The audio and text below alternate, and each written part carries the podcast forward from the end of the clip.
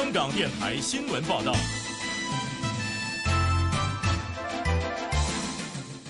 下午四点，香港电台普通话台，下面由于七伟播报新闻。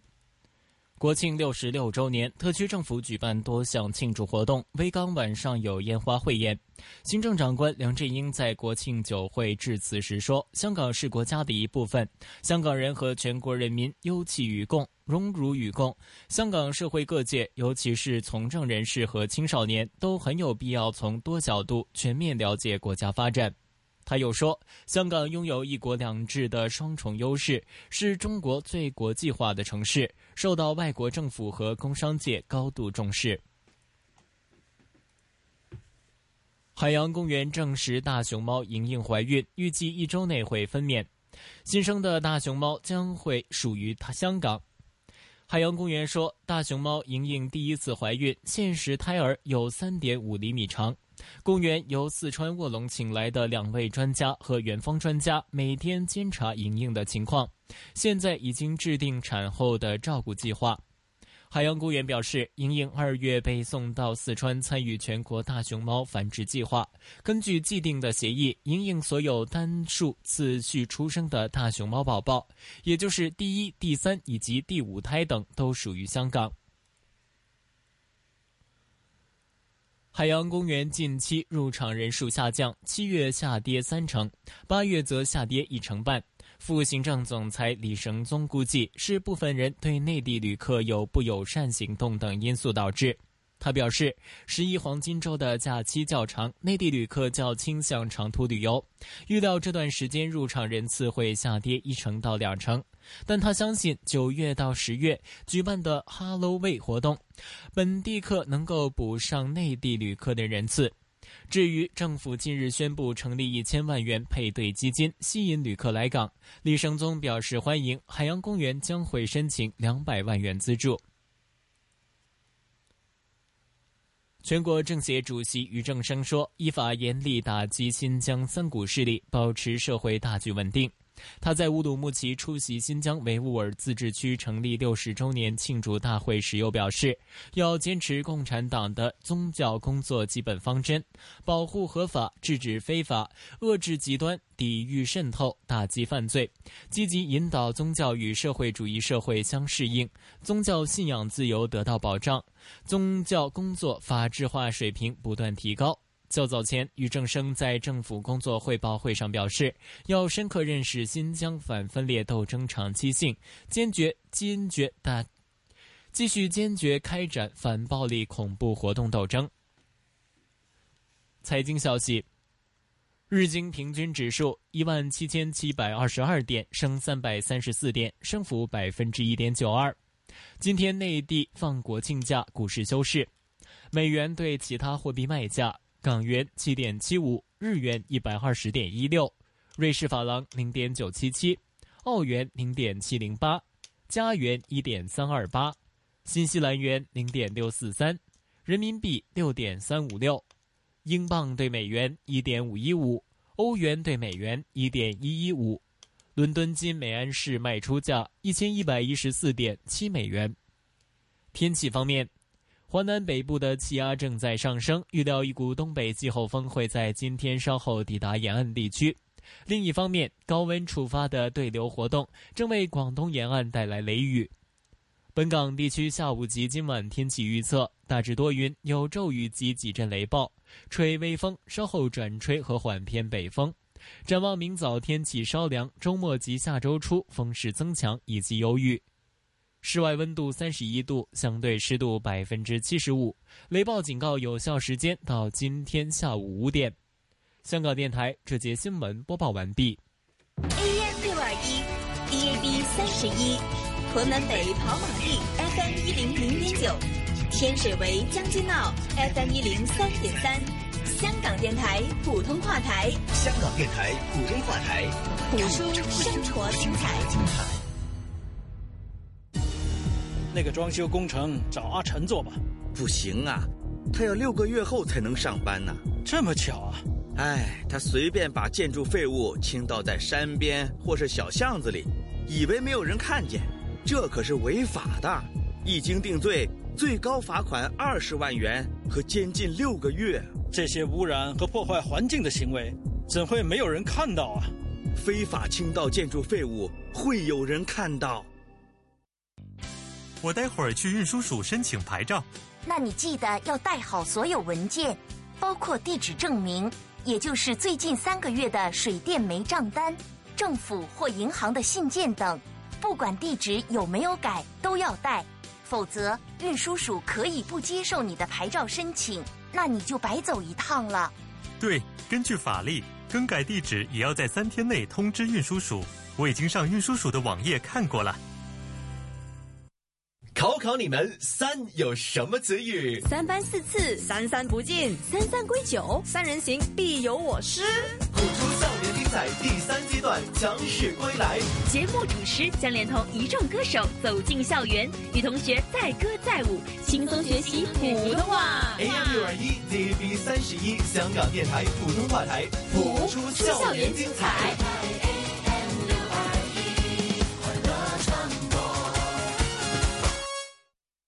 新紫荊廣場新資訊，新港人變身潮港人。我覺得着起件婚紗，好似自己都唔認得到自己咁啊，好似發緊夢咁。楊紫荊邀請最牛專業人士，係我都覺得係嘅，着一啲比較簡單少少嘅婚紗可能會啱你個 style 多。一起打造牛 look 新港人。AM 六二一香港電台普通話台新紫荊廣場，上午十点至十二点，杨紫金最牛播出。AM 六二一香港电台普通话台，给力新港人。大家好，我是优秀帮的明明班长，这次要为大家介绍一部电影《回到未来一》。电影讲述一位博士发明了一台能够穿梭时空的车，谁想到一次意外令博士的好友回到了三十年前。加上时空车的颜料已经用完，他唯有找寻当时的博士解决问题。期间，他又不小心改变了历史，唯有找方法维修，保住事情在这三十年的正常发展。接下来让我们来听听同学对于这部电影的感受。大家好，我是幼修班的 Joseph。从小我就希望有时光机，让我能够穿梭时空。但是回到未来一提醒了我们时光旅行的危险性。如果我们依赖了时光机，我们就不会专心工作，好好生活。所以最好还是活在当下。职业安全健康局提提你，在工作场所当中进行不当的体力操作，或者是过度使用显示屏幕设备等，都会容易导致肌肉劳损的问题。所以定期的伸展运动对于预防肌肉筋骨的劳损和改善身体的柔软度都有很大的益处。普通话台优秀帮敏儿言情明明做到最优秀。啊，给力新港人！股票交易所鸣金收兵，一线金融网开锣登台。一线金融网。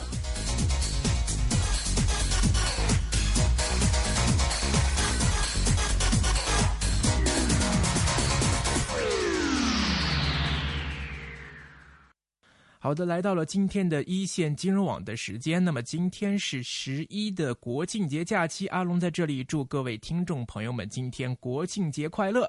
那么今天国庆节呢，在港股和 A 股方面都是休市的。那我们今天的一线金融网呢，就跟往常一样来会进行一个，呃，我们之前所做的访问的一些精彩回顾。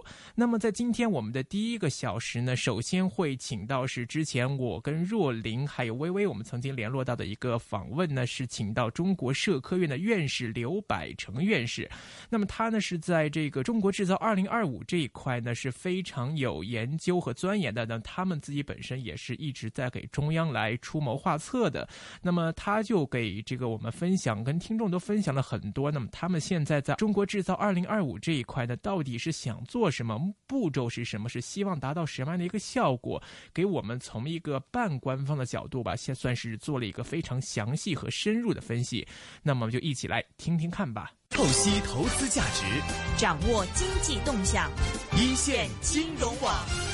其实今年的嗯年终的时候就出了这个中国制造二零二五嘛，那么。也是蛮重要的一个消息，但是其实，呃，我看过很多的这个媒体的报道啊，都是从一个相对来说比较嗯浅层次的一个方面来讲啊，这个中国制造二零二五就是计划出来以后，到底可以买什么股票啊，怎么怎么样？但实际上，对于中国的制造业，我们真的了解不多，很多人有很多误解，说啊，中国制造业是不是就是低端制造业啊？我们做一做这个衣服，做一做袜子，然后现在对 现在这个嗯这个发达国家也开始让他们制造业回流，那么啊，像印度啊这些国家也开始 发展这个制造业，所以嗯，到底现在中国制造业的情况是什么样子的？然后嗯，这个嗯，中国制造二零二五究竟是要完成怎么样的一个目的？我们今天是请到了一个权威啊，对我们今天是请到了这个中国工程院的院士是刘百成，这个刘院士在我们电话线上。您好，刘院士。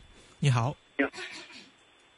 OK 啊，刘院士其实这个一直也在这个中国制造二零二五的啊这个整个一个报告的嗯这个出台过程中也有多方的一个参与嘛。首先，您可不可以给香港听众介绍一下这个中国制造二零二五大致的内容是什么样子的？为什么要在这个时候推出这样一份计划呢？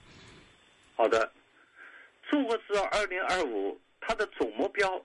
就是要把中国的制造业从一个大国建成是一个制造业的强国，这是它的总目标。嗯，这个总目标要分三步走。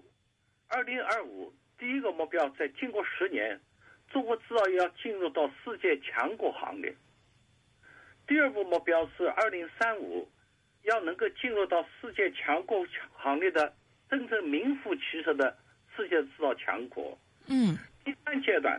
到二零四五年，我们国家的制造业要真正成为世界制造强国的潜力，具有强大的创新和竞争能力，这是制造二零二五的总的目标。嗯哼，为为什么现在要推出这样的一份计划呢？这是因为这个世界各国，无论是发展国家、发发达国家，都已经认识到，制造业是一个国家的国民经济发展。国强民富，包括国防安全的重要的支柱产业。嗯，我们国家经过建国以来，特别改革开放以来，取得了巨大的成就。但是总体来讲，我们仍然在制造业的中低端。我们在高端制造业方面和国外还有很大的差距。嗯，因此在这个情况下面，我们提出来要经过三个阶段。特别是第一阶段的努力，能够使得中国的制造业从中低端向中高端发展，进入到世界制造强国的行列。嗯哼，明白。您刚才提到是说这个要把我们呃我国从制造大国变成制造强国嘛？这什么什么叫做制造大国？什么叫做制造强国？这两者的区别体现在哪里呢？我们中国的制造大。大国，举两个例子。第一，我中国的制造业的增加值，在全世界的制造业的增加值占百分之二十左右。因此，这就表明了中国已经是制造业的制造世界的制造大国。排第二位的是美国，美国的制造业的增加值大概在百分之十六左右。嗯。排第三位的是日本。排第四位的是德国，德国的制造业的增加值是中国的制造业的增加值的三分之一。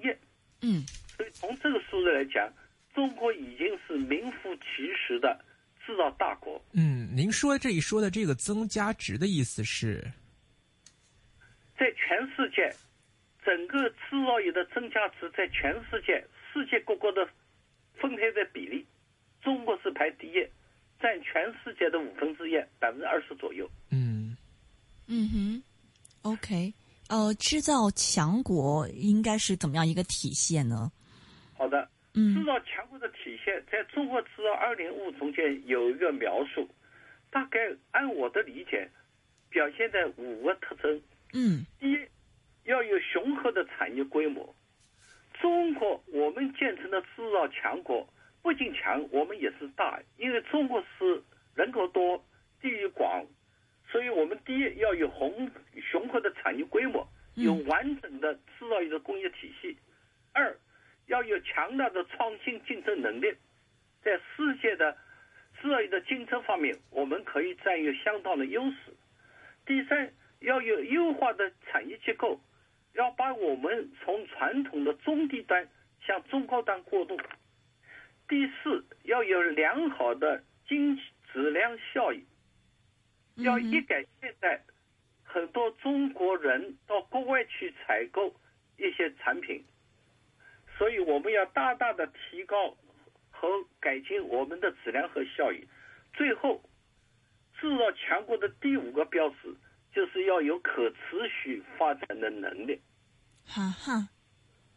OK，嗯，这个我们一点点来讲吧，就是呃，因为说到中国制造业，其实大家的这个看法是有很多的，有有很多误解或者很多的不了解。比如说，很多人认为说中国现在还是在什么做做袜子呀、做的这个鞋呀这种的，也有很多人也有很多的报媒体报道看到，比如说我们看到这个前一段时间德国的一些高铁计划已经准备来采购中国的高铁的一些零件了，所以现在中国制造业到底是处于怎么样的一个水平？就从您刚刚提到那五个方面来说，我们有哪一些的不足，跟这个哪一些的改进的空间呢？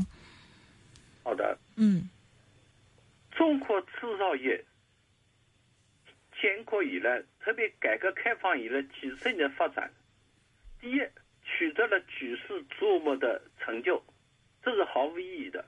比如我们的三峡。工程，我们的水电、火电发电，我们的高铁走向了世界。最近巴黎航展，我们的枭龙飞机也取得世界各国的关注。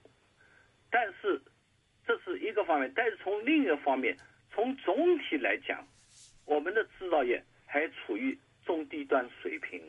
嗯，我举几个例子。第一，我们正在要制造民用。发动呃，民用飞机、商用飞机，它的名字叫 C 九幺九。是。但是这个飞机里面的全部发动机，全部依靠进口。嗯。我们国家的数控机床，大家知道工作母机，中低端的工作母机，我们完全能够自给，但是高档的数控机床，百分之八十到九十，它的控制系统。仍然依赖进口。嗯，大家知道信息产业很重要，但是我们的芯片仍然是百分之八十到九十依赖进口。所以一方面要看到我们取得了举世瞩目的成就，也有很多例子，但是总体而言，我们仍然处在中低端，一些关键技术、一些核心技术仍然受制于人，仍然依赖进口。嗯哼。港股近来剧烈震動，投資者當如何應對部署？中國而家最大嘅問題就係，其實你本來都千瘡百孔噶啦，但係經過咗呢幾個月之後，你覺得最大嘢就係你冇咗希望。每周一至五下午四點至六點，關注 AM 六二一 DAB 三十一香港電台普通話台，眾多財經專家為你拆解投資迷局，一切盡在一線金融網。OK，嗯，不过您刚提到说，其实嗯，大家都是想把这个中国制造业从这个中低端去到高端，但是这个过程里面，我们到底需要做一些什么事情去完成这样的一个步骤呢？制造创新体系的建设，包括智能制造的发展，同时我们还要加强基础。刚才我讲了，我们中国制造二零二五。一方面要面向世界未来，我们要向智能化发展。嗯，同时我们也要深刻认识到我们国家的国情。我们很多企业，特别中小企业，还停留在比较简单的机械化的程度，还没有做到数字化和网络化。嗯，所以我们还要补课，要加强基础研究，加强基础的工程研究，同時。我们第四个重大工程就是要推行绿色制造。大家知道，我们取得了举世瞩目的成就，但是也付费付出了相当的大的代价。我们现在空气、水质污染也是相当严重，我们有大量的浪费的资源，所以这些方面，我们在中国制造二零二五中间要全面各方面来解决我们现在存在的问题。同时，制造业涉及的面很广，从食品、纺织各个方面，因此中国制造二零二五聚焦在十大。重点领域。嗯，您的意思是说，比如说，嗯，比如说像加强研究开发呀，加强这种啊基础研究啊这一块，是是意思是说，比如说国家多拨一点钱给高校，然后做研究吗？这里面就讲到第一个部分，就是要建设制造业的创新中心建设工程。目前从世界各国来看，特别是我们。中国的科技成果的转化率比较低，嗯，我们科研成果的转化率大概不到百分之十或者十左右，而工业发达国家大概在百分之三十到四十左右，所以我们要针对这个问题，要加强完善我们的技术创新体系，嗯，这里面重点就是要解决从基础研究研究成果如何转化到企业的产业化。嗯，在这方面，我们国家有一个缺位，有个空位。那么最近我们又到美国去调查研究，我刚从美国回来，美国也认识到这一点。美国在先进制业伙伴计划里面，特别强调要建设一批制造业创新，呃研究院，就是我们要在基础研究研究成果。和成果产业化中间，我们要加强这方面的研究。所以在中国制造二零二五中间提出来，我们要建设一批试点，建设一批这些创新过程。哈哈，就是意思就是让公司啊，让整个产业呢，然后让这个高校这三大的这个主体去更好的合作，所以可以让一些合作，嗯，要解决高校和企业之间。存在的一个缺位要把它弥补，就是我们过去有一些各个部门、各个行业的研究院所，嗯，这些院研究院所呢，专门从事叫共性技术研究，或者用一个新的名词叫竞争前技术研究。竞争前技术研究光靠企业不行，光有院校也不行。需要有一个专门的研究机构来做这个成果转转化为产业化的中间一个桥梁，就是要开展共性技术或者竞争前技术研究。那么这些大院大所，我们国家由由于前几年的体制的改革以后，造成了这一部分呃是空缺或者我们叫缺位，所以我们现在积极的提出来。要弥补这一个空缺，当然应该看到，其实是美国这么一个先进、工业发达的国家，它也存在着技术研究很强，嗯，企业的研发能力也很强，中间也存在一个缺位，嗯，所以其实是美国工业发达国家也仍然要加强，就是在这个中间，他说要架这一个桥梁，嗯。其实您一直提到的一个词就是要创新嘛，但是其实我们也看到，这个中国在国际上的一个声誉好像一直就是一个山寨呀，或者是抄袭的这样一种感觉，就好像比如说可能美国呀，或者是哪边有一个什么新的产品、新的技术，然后中国的公司呢很快抓到国外的这些东西之后，把它照搬来中国，弄一个中国版的东西出来，感觉现在中国的创新好像都是集中在这种方式。那您觉得我们以后在创新方面要怎么做，然后来？来才能够高我们的自主，是真正的创新，而不是说来抄袭和山寨呢。好的，中国是二零二五提出来五个指导事项，其中第一条就是要用创新驱动。创新驱动我们国家存在的问题表现在：第一，我们的研发投入不如工业发达国家。嗯哼，我们国家现在的研发投入，二零一四年。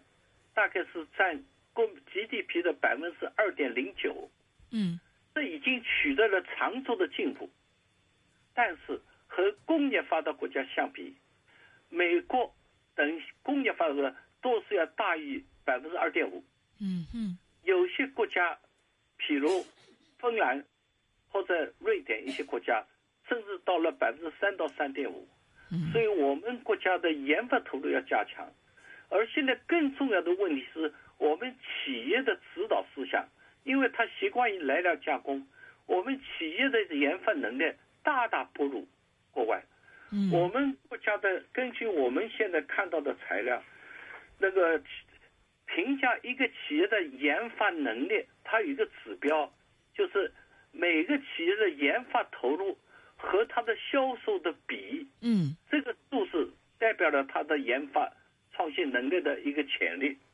我们目前我们国家在二零一二年，我们国家的制造业的研发投入占它的销售比只有百分之一点六，甚至有些还要比它低，这是个平均数。嗯，而美国是百分之二点八五，嗯，日本是三点四八，嗯，韩国是三点四五，所以从这些方面来讲，第一要转变思想，第二要加大投入，特别是企业，一定要让企业认识到，光靠廉价劳动力的时代已经过去了，光靠浪费资源，呃，污染空气、水的质量来生产设备时代也已经过去了。是，所以企业要加大投入，要转变思。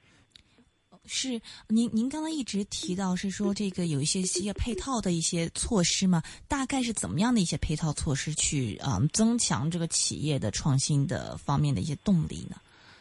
第一，第一要加强知识产权保护。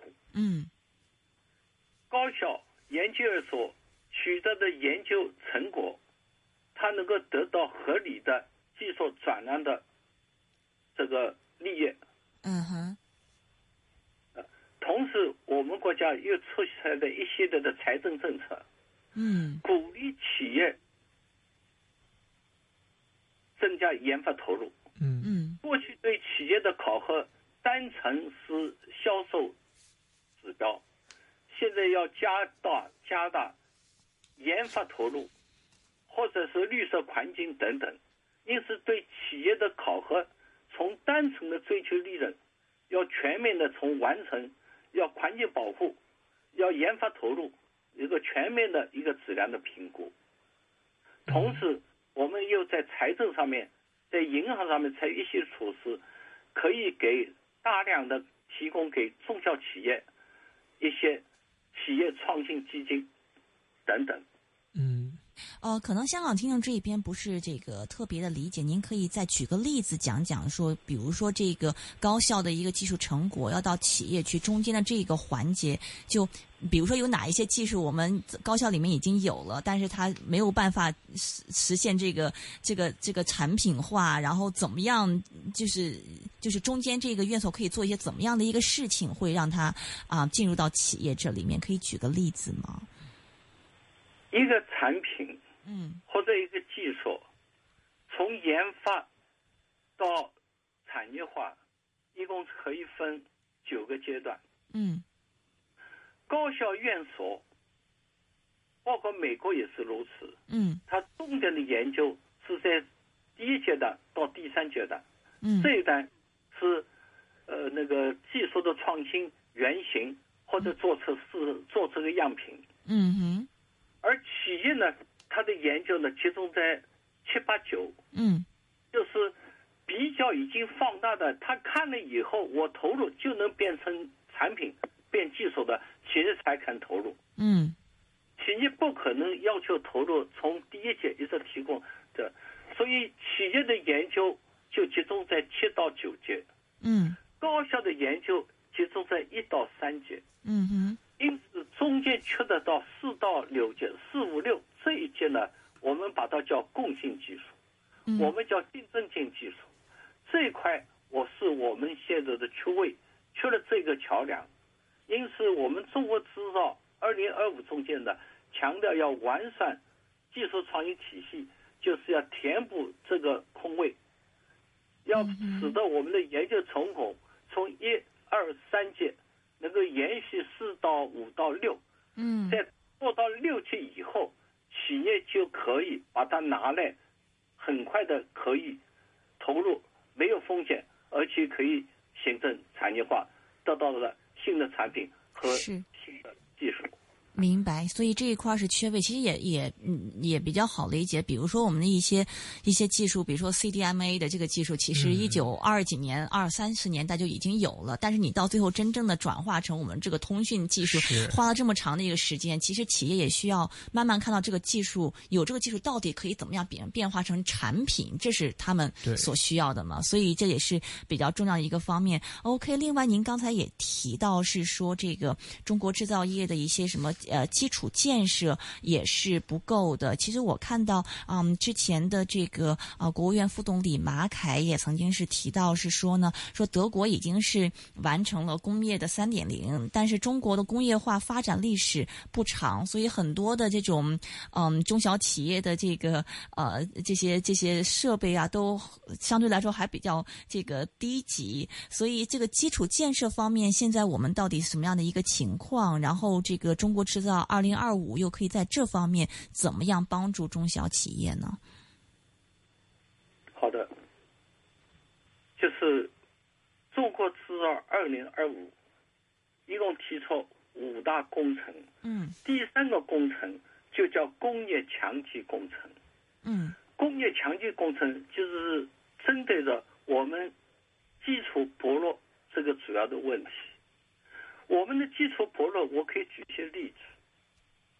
第一个例子，比较突出例子，我刚才讲的，我们国家的 C 九幺九飞机，嗯，很快要试飞，全部发动机依靠国外进口，嗯，而整个发动机里面的关键零部件的工艺，我们国家仍然没有能够掌握，和国外有很大的差距，譬如。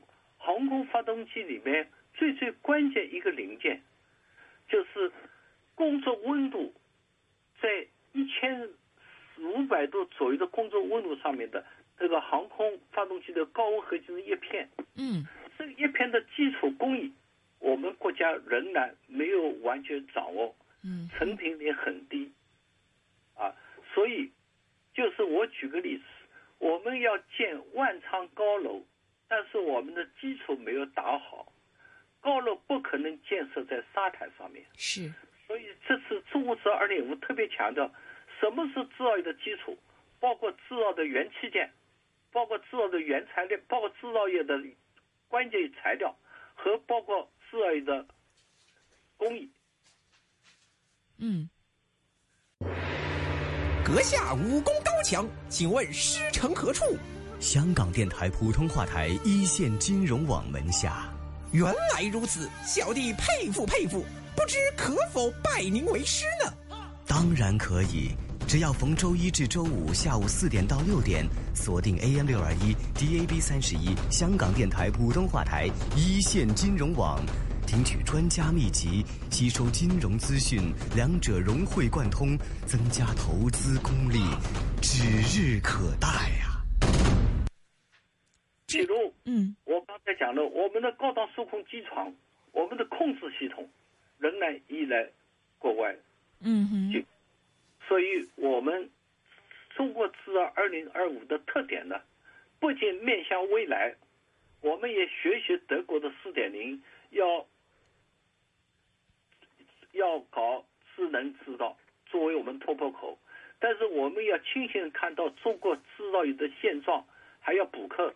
嗯，要加强我们的基础，这基础是包括基础元器件，嗯，包括液压件，包括控制系统，嗯，包括传感器。第二，我们的基础材料，包括高温合金，啊，包括很多关键的钛合金等等，嗯，为这些装备的必须的，同时要加强的基础工艺，先进的基础工艺。这里面我想要说明一点，就是。中国制造二零二五不是德国四点零的翻版，嗯哼，必须要把它分别开来。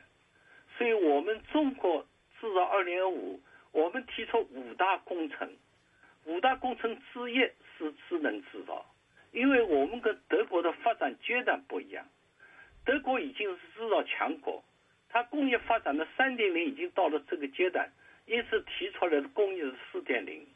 正像你刚才讲的，我们很多企业还处在二点零阶段。嗯，所以我们在智能制造工程里面，我们强调了两点：第一，我们国家一些优势产业已经做到三点零的，譬如我们的某些汽车工业，嗯，我们的航空工业，嗯，他们在数字化、网络化已经取得很大的成就，打好了基础。因此，这些企业我们要加快他们智能制造的发展，成为我们国家的示范基地。嗯，但是对大部分的企业，我们要求他们分步走，要提出一个路线图，不可能一步到位。嗯，他们仍然要补数字化、网络化的课，要补机械化的课。嗯哼，怎么补课呢？好的，因为长期以来，我们很多企业，嗯，包括我们很多领导，嗯，偏重于重视型号、产品，而忽视了制造工艺。啊，所以我们的基础长期以来呢，投入少，比较落后。那么现在，在中国式二零二五中间呢，这公务员马凯总理已经清醒认识到这点，特别强调，我们既要面向未来，我们要搞智能制造，但是我们不要千万不要忘记，我们现在的基础有的还在二点零，有的还比较弱，所以现在工信部正在根据中国二零二五，正在制定一个工业强基工程一个具体计划，就是我们国家这方面要加大投入，要加大有一个总建议要设立一个基金。嗯哼，明白。其实说到这里的话，嗯，有一些人也有点担心的，就是说，嗯，其实有一些的这个技术技术进步啊，或者是一些。这个产业的一个转变呢，这个如果政府只是说啊，我设立一个基金这样子，可能有很多浪费，因为大家就一拥而上，然后去去做这个产业。比如说前两年的光伏产业，然后政府一鼓励，然后大家都去做光伏产业了，然后反而到最后造成了产能过剩啦，然后一些嗯一些这这方面的一些问题。您觉得在这个推进中国制造二零二五的这个这个这个目标的这个过程里面，政府应该？扮演什么样的一个角色？就除了提供资金之外，中国制造二零二五发表以后，政府是起一个主导的作用，但是绝对不能包办代替。那么昨天刚刚公布，已经成立了制造强国建设领导小组。嗯，同时我们还建议，要在这个小组里面能够设立一个有国际视野。有战略眼光的专家成立一个顾问委员会，嗯，为政府的决策、科学决策提供依据。嗯哼，这是总的我们一个指导思想。但是你要知道，在我们国内的习惯式的，往往仍然会有部分的一拥而上的倾向。嗯，就是你刚才举的，我举个例子，前两年。三 D 打印，大家很热。是，啊，美国就建一个三 D 打印，它叫正材制造国家创新研究院。美国建了，带动全国。我们是每个省每个市都在建。嗯。最近提出来的机器人，现在也是一拥而上。嗯。那么政府起引导作用，但是最后归根结底还是靠市场。是。优胜劣败，嗯哼，是，这个我想再问一个问题啊，就之前您也提到说，现在中国的比如说这个汽车制造业啊，还有这个航空业啊，其实在这个发展上已经是在比较领先的一个地位了，但是还有一些行业可能还处在工业二点零啊，或者是比较落后的一个状态，可能有待于这个中国制造二零二五去重点去发展的。那您觉得现在在国内方面的哪些行业或者是产业方面是比较落后，还是有待于来产业升级的呢？大家知道，中国地大物广人多，我们有一个完整的制造业体系，里面牵涉到几十个部门。嗯，不仅是工业，还包括农业基建，还包括医疗，还包括医疗的设备，嗯，等等。所以，我们中国制造二点五经过多方酝酿、反复策划的，聚焦在十大领域、十大产业。哪十大这这十大产业里面包括信息技术，嗯，包括高档数控装备和机器人，嗯，包括航天航空这些方面，是我们国家关系到国民经济命脉，关系到国计民生，也关系到我们的国防安全，是我们重点要突破这个十大的产业领域。嗯哼。至于你刚才讲的具体的，我刚才一再强调，中国制造二零二五它是一个纲领性文件，嗯哼，并不是要求大家一拥而上。是您说的这个十大产业，除了信息技术啊，包括航空、还有数控机床、机器人这几个方面之外，还有哪几个产业呢？好的，包括海洋工程。嗯，大家知道现在非常重要，海洋工程是，因为我们现在海洋里面要找资源，有先进的轨道交通。虽然我们的高铁已经走向世界，但是我们假如仔细再看一下，用显微再看一下。高铁装备里面好多关键材料、关键工艺、关键元器件仍然进口。嗯啊，所以刚才原来这个十大方面的本来是最一开始是九，后来又加成十。譬如包括那个生物医药嗯和高性能的医疗器械，我想香港的同胞一定也很清楚。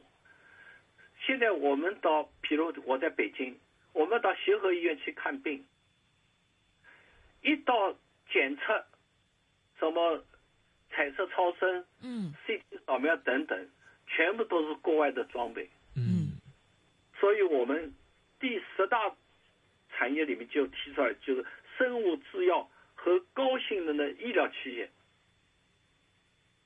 嗯嗯，那么里面还包括农机，大家知道。农民农村的改革必须要靠农业机械化，到了在农业机械化的前提下面，我们才能搞到智能化。所以十大领域里面也包括了农机装备。嗯，还有呢？新一代信息技术产业第一，第二高档数控机床及机器人。嗯，我们把机器人和数控机床装备放在一起。是。三航空航天装备。四，海洋工程装备及高技术船舶；五，先进轨道交通装备；嗯，六，节能及新能源汽车。你刚才讲的，嗯，我们的汽车，我们一在中国工程一再主张要双手抓。一方面，新能源汽车是发展前景，但是我们目前大量的还是发动机、汽油发动机的车。这些车，假如我们能够采用电子控制、轻量化，呃，燃烧过程优化，也可以大大的节省油耗，嗯，可以减少污染。第七个是电力装备，电力装备。第八是农机装备。第九是新材料。嗯哼。第十是生物医药及高性能医疗器械。聚焦在十大产业，但是这是一个纲领性文件，这十大产业又需要分步骤的分析，其中哪些是重中之重？嗯，如何分步骤来走，而不是十大产业一拥而上，然后每个部分里面又是甲乙丙丁 A B C D 一拥而上。这个纲领性文件下会有很多具体的措施，要分步走。结合自己每个行业每个行业的情况。嗯，所以您的意思，现在因为是二零二五是一个纲领性的一个文件，所以虽然提出这十大的这个产业，但是现在暂时还没有确定哪几个产业是重中之重，是吗？我我举些例子。嗯，在这个纲领性文现在正在紧锣密鼓要编“十三五”规划。嗯，那么在“十三五”规划里面，将会把这个纲领性文件里面哪一些需要在第一个五年计划实施的，把它放进去。因为中国这二零五涵盖了两个五年计划，要通过这两个五年计划来实施。同时，我们国家正在启动重大工程。嗯，我们国家前几年举全国之力，呃，设置了叫十六个重大工程，举全国之力开展。那么现在呢，譬如中国制造二零二五纲领性文件里面的智能制造，已经把它正在酝酿筹备，紧密的在呃已经组织了小组，嗯，正在要把智能制造这个作为一个重大工程列为国家的重大工程项目。所以，中国制造二零二五在这个纲领性文件里面会有各种去。通过是两个五年计划，还通过若干个工程之类的来分别启动来完成。嗯哼，明白。嗯，那这个您觉得在第一个五年计划里面，政府会首先关注的是哪一个产业呢？会中央会最先从哪一块开始着手呢？您觉得？业，我认为都会着手。嗯，但是这十个产业每个产业里面。它要有它自己的路线图，比如高档生活站和机器人，嗯，这个产业它要自己能够定一个两个五年计划，把第一个五年计划东西放进。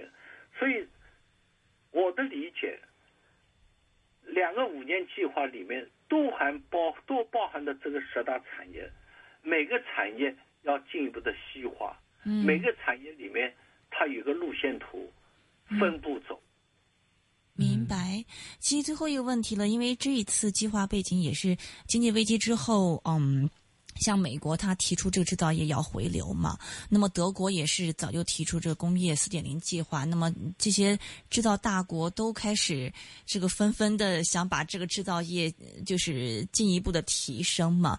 所以我们现在也提出相应的一个计划。您觉得往后推行，就跟这些发达国家相比的话，我们后面的这个制造业方面的一些嗯，这个升级里面的一些挑战，或者是我们后面的一些优势有。分别是什么呢？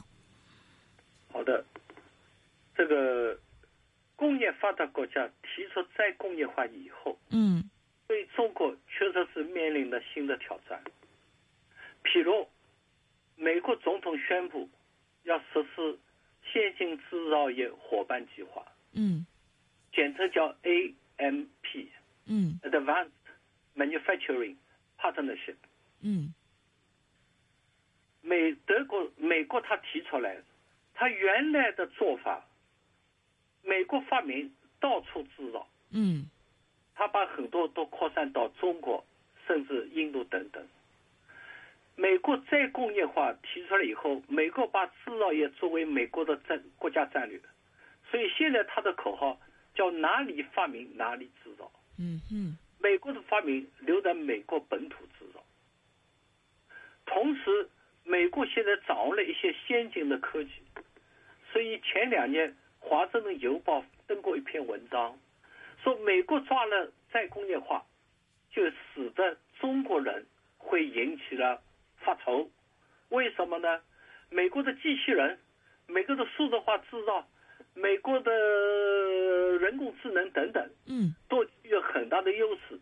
这些方面，中国光靠廉价劳动力。已经不行了，啊，这是美国邮邮报的一个评论。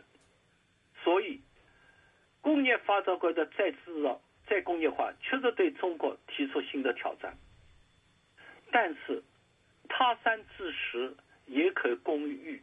嗯，美国和德国他们在抓工业化的哪些做法，也可能为我们取得一些经验。我们也也可以少走弯路，嗯，所以去年中国工程院专门组团去考察美国的、德国的四点零。